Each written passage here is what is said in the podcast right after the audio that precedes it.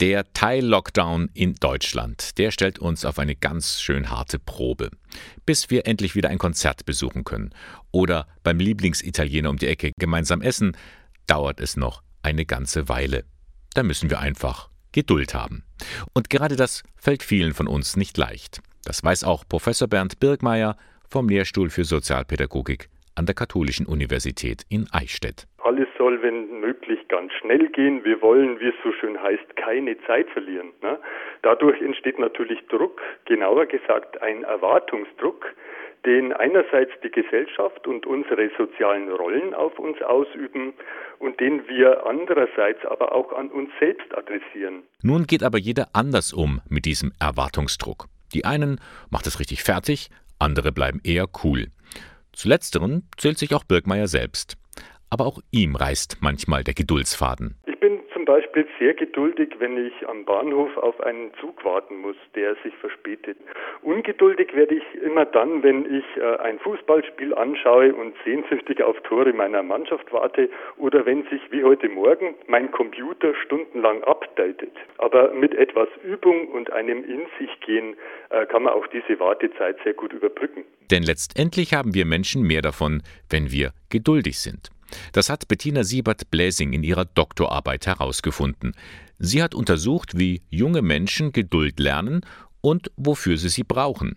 Professor Birkmeier hat diese Arbeit betreut. Für ihn ist klar, Geduld kann man trainieren. Jeder, der eine Ungeduld in sich spürt, äh, sollte sich zunächst einmal für sich genau definieren, warum er gerade jetzt so ungeduldig ist und was seine persönliche Ungeduld in diesem Moment auslöst. Studien belegen, dass Menschen, die Dankbarkeit empfinden, am besten abwarten können.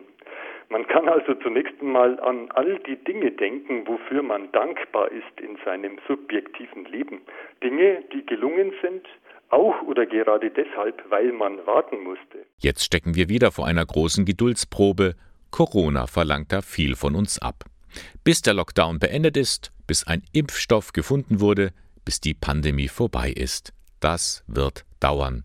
Hier zeigt sich, wer Geduld einübt, hat mehr vom Leben. Für mich ist der Mehrwert von Geduld, dass es immer Aspekt der Hoffnung ist und des Vertrauens, dass etwas auch dann gelingen kann, wenn ich da jetzt nicht gleich agiere, wenn ich erst also mal abwarte, schaue, beobachte, in mich gehe. Darüber hinaus ist der Mehrwert von Geduld, dass es für mich ein recht kluger Navigator eigentlich ist für verschiedene Krisensituationen. Es ist ein Entschleuniger des Alltags, eine Form der Selbstachtung und auch der Selbstfürsorge. Es ist eine Kunst, sich auf das Wesentliche zu besinnen. Und es ist ein weiser und auch für mich ein vernünftiger Mentor für schwierige Entscheidungsfindungen. Also nicht immer sofort die E-Mail beantworten, auch mal eine Nacht darüber schlafen, einfach mal abwarten und die Wartezeit so schmackhaft wie möglich überbrücken. Vielleicht sprichwörtlich mit einer Tasse Tee.